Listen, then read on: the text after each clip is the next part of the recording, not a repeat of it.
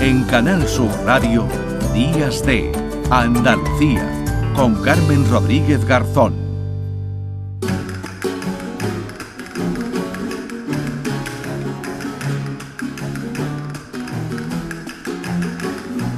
Pasado 10 de octubre se celebró el Día Mundial de la Salud Mental y a raíz de esta efeméride, de esa jornada, Primi Sanz, ¿qué tal? Muy buenos días. Hola, muy buenos días, ¿qué tal? Hoy hemos invitado a esta sección, ¿verdad?, de actualidad histórica, el escritor y colaborador habitual en diversos medios de comunicación, Fernando Gómez. ¿Pero por qué, Primi? Cuéntanos.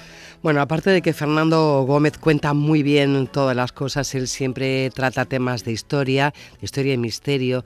Ha hecho un libro también que fue muy famoso sobre cementerios. Acaba de publicar un libro que se titula El viaje al centro de los manicomios y en el que encontramos los manicomios más famosos del mundo y también algunos de los personajes ilustres que allí se alojaron.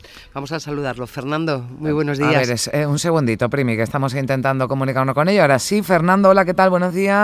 Hola, muy buenos días, Carmen. Buenos días. Viaje al centro de los manicomios. Bueno, que me imagino que hay muchísimas historias eh, repartidas, ¿no? Además por todo por todo el mundo, como decía Primi, con muchos personajes ilustres, ¿no? Que pasaron que pasaron por allí. Eh, muchísimos, muchísimos. Hay entonces es un repaso por la vida de muchos de ellos, tanto famosos como personas anónimas que han tenido pues una vida bastante desgraciada y han sido metidos en esos lugares a la fuerza eh, para conseguir algo. Ya, claro, porque habrá habrá historias de, bueno, pues de gente que tuviera algún problema, ¿no? De salud mental, pero gente que por diversas razones, ¿no? Personas que por diversas razones, pues era un sitio en que familia o instituciones, ¿no? Pues era una forma de quitarse de quitárselo de en medio, ¿no? Eh, exactamente, exactamente. Cuento el caso de una de una chica que era heredera de un, de, bastante dinero, entonces la familia se encargó, cuando murieron sus padres, de eh, meterla en un centro psiquiátrico. Entonces ella desde estuvo durante seis años tirando papelitos en los que ponía unas notas para que la rescataran de ahí dentro y hasta el cabo de seis años no hubo una persona que llevó esa nota a un periódico y a partir del movimiento que fue el periódico y la campaña que hizo, la chica esta fue eh, vuelta a estudiar si tenía alguna enfermedad mental y salió del, del psiquiátrico. Menos mal.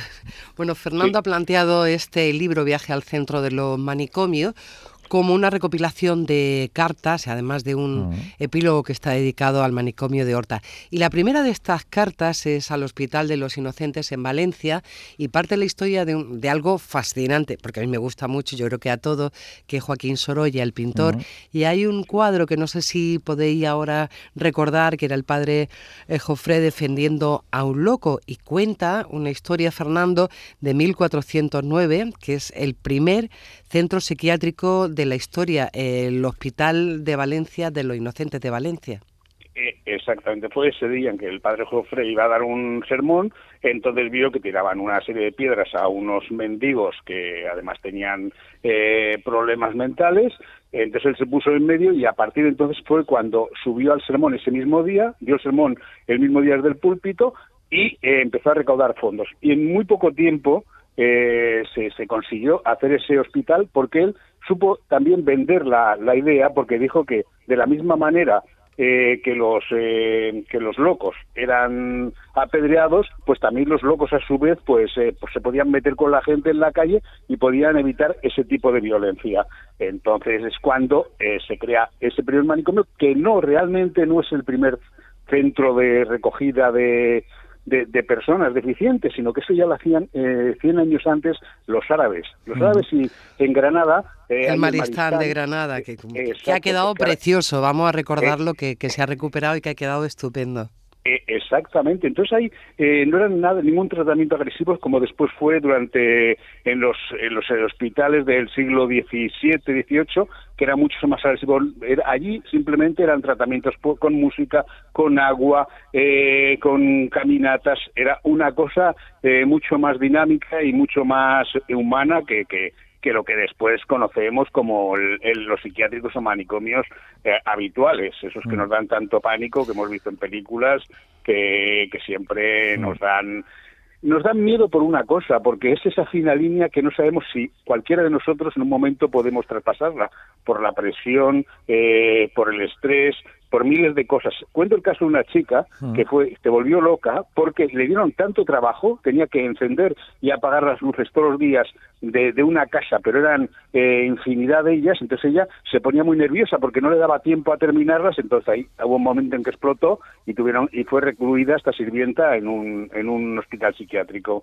Claro, porque hay métodos, ¿no? Decía, bueno, algunos más suaves, ¿no? Como fíjate que pues nos puede parecer eh, además, eh, bueno, pues algo sorprendente que en el, siglo, ¿no? En el siglo XIV hubiera hubiera métodos más suaves que los que se, se implantaron, ¿no? Después, pero afortunadamente, afortunadamente ya ha habido también y la ciencia ha evolucionado mucho y tratamientos pues, para tratar eh, algún problema mental que antes pues no había otro y se requería, bueno, pues ese internamiento. Pero claro eh, sobre todo algunos manicomios tienen merecida, ¿no? La mala fama.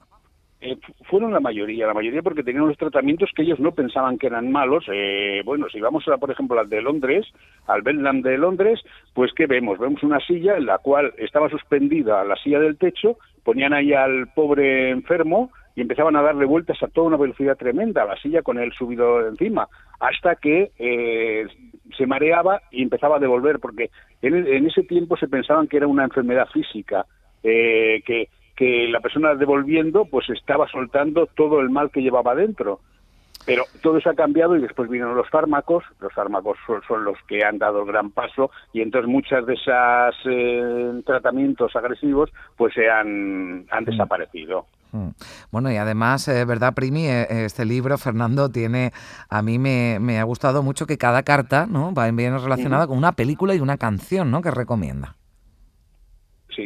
Exacto, exacto. Quise, bueno, esto es una cosa diferente. Este es el, tercer libro de una trilogía mm. que nunca pensé que fuera a existir. Yo hice un primer libro sobre, sobre cementerios, eh, no pensaba que hubiera nada peor que, que, la muerte, después descubrí que peor que la muerte es la o, o en la misma medida de, de, mal está la pérdida de libertad, pues se de cárcel y ahora con la pérdida de, de la de la mente o del recuerdo y entonces quise eh, poner en este tercer libro, lo que no había hecho en los anteriores, una película y, un, y, una canción que eh, un poco ayudaran a, eh, no sé, embellecer el, el capítulo, porque con las cartas eh, están dirigidas durante la pandemia. Entonces, simplemente eh, la carta sirve para que la persona que la reciba pues pueda estar más rato entretenido en ese en esa cárcel que tuvimos durante tanto tiempo, eh, que fue la pandemia y por eso he elegido películas, he cogido una por el capítulo y he cogido canciones que pensaba que habría muchas menos, tanto canciones como películas,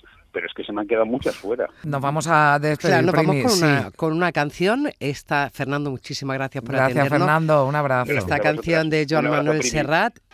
Eh, podríamos poner la parte triste, pero ponemos la luminosa de este cartón piedra. Gracias, Primi. Con la mirada lejana y azul que sonreía en un escaparate con la boquita menuda y granate y unos zapatos de falso charol que chispeaban al roce del sol.